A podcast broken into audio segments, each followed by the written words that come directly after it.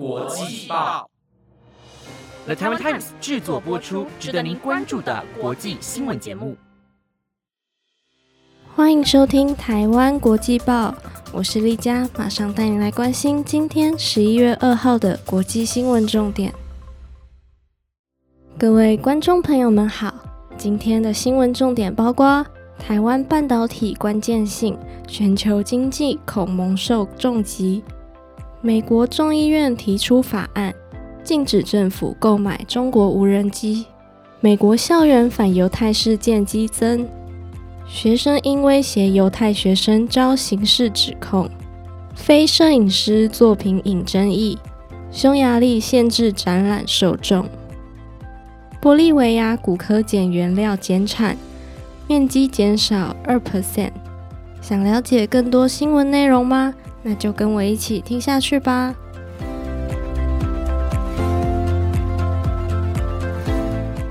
首先为您带来的第一则新闻内容是。美国学者克里斯·米勒在印度参加印度斯坦时报领袖峰会时，向印度斯坦时报总编苏库马透露，若中国决定封锁台湾，全球经济两个季度内或将遭受数以兆计美元的巨额损失，因为台湾在全球半导体产业中扮演着重要角色。他指出，当前的挑战在于。很难有信心预测政治走向，以及中国对台政策最终会朝何方发展。由于这种不确定性，企业和国家正试图重新评估其对中国和台湾的供应链依赖程度。企业发现很难完全确保于中国和台湾风险的影响，但他们必须这样做，因为成本高昂。第二则新闻内容是，美国众议院中国问题委员会提出禁止美国政府购买中国无人机的法案。委员会的共和党加拉格尔说，这项法案将禁止联邦政府使用美国纳税人的钱从中国等国家购买这种设备。国会必须通过这项两党法案，以保护美国的利益和我们的国家安全供应链。民主党克里希纳莫蒂也表示，该法案有助于防止我们的政府机构依赖外国制造的无人机技术而造成的任何漏洞，并将鼓励美国无人机行业的增长。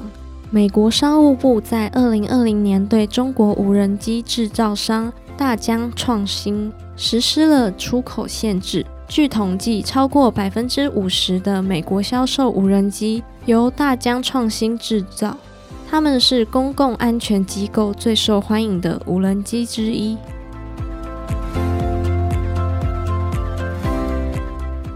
第三则新闻内容是关于近期美国大学校园发生多起反犹太主义事件。反诽谤联盟指出，自哈马斯袭击以色列以来，类似事件上升了近四 percent。康奈尔大学一名大三学生被联邦指控利用洲际通讯威胁杀害或伤害他人，最高可判处五年徒刑。他在线上论坛上威胁要杀害和伤害康奈尔大学的犹太学生，并且要对犹太为主的餐厅进行射击。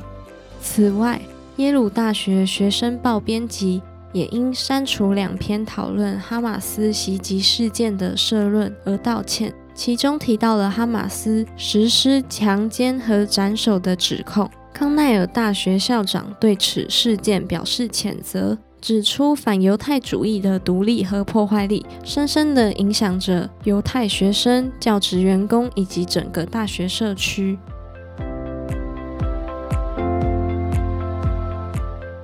第四则新闻内容是：世界新闻摄影展在匈牙利布达佩斯的国家博物馆盛大开幕，展示众多杰出的新闻摄影作品，为全球观众呈现了一系列重要事件的视觉报道。菲律宾摄影记者汉娜拍摄的一组照片，却在展览中引起争议。这些照片记录了菲律宾一群老年 LGBTQ 人群的生活，他们几十年来一直相互扶持，共同生活，并在照片中展现了变装和化妆的模样。然而，这些照片却让一名极右翼匈牙利议员向文化部提出投诉。文化部在调查后发现。这些照片违反了匈牙利禁止向未成年人展示 LGBTQ 内容的法律，因此限制十八岁以下的人参观此次展览，禁止年轻人参加展览，旨在限制媒体向未成年人宣传或描绘同性恋。匈牙利政府声称，二零二一年通过的儿童保护法旨在保护未成年人免受性宣传。汉娜在电子邮件声明中表示，她照片中的人物是菲律宾 LGBTQ 人群的偶像和榜样，他们不危险或有害。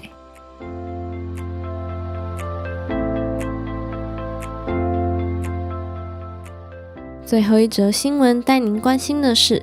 玻利维亚近七年来首次减少了骨科碱原料骨科作物的种植面积。根据联合国毒品及犯罪办公室的最新数据，骨科作物种植面积在二零二一年三万五百公顷，于二零二二年已降至两万九千九百公顷。联合国毒品及犯罪办公室在其年度报告中指出。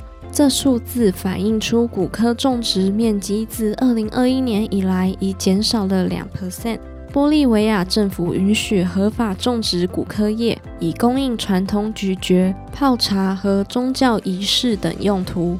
然而，为确保骨科种植不会流入非法骨科碱生产，政府设定了两万两千两百公顷的种植面积上限。尽管如此，部分骨科作物仍然被非法利用于骨科碱生产。联合国办公室报告指出，玻利维亚是继秘鲁和哥伦比亚之后的第三大骨科碱生产国。以上就是今天国际报的新闻内容。如果有任何的想法，都欢迎到 Apple Podcast 或 IG 底下留言。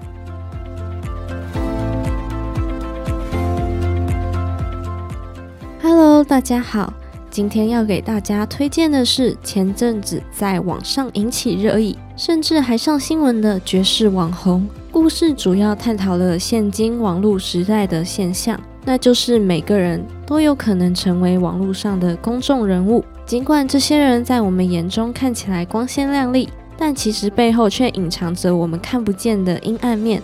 这些网红们的一举一动都会被放大。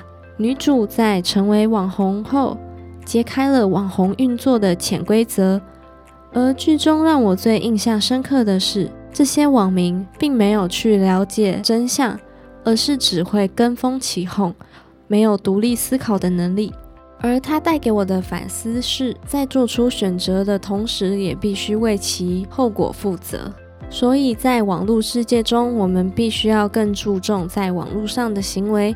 以及如何处理讯息、理性思考、独立观点都非常重要。那今天的分享就到这边。看过这部影集的听众们，欢迎到底下留言告诉我你的看法。谢谢大家收听今天的内容，我们下期再见。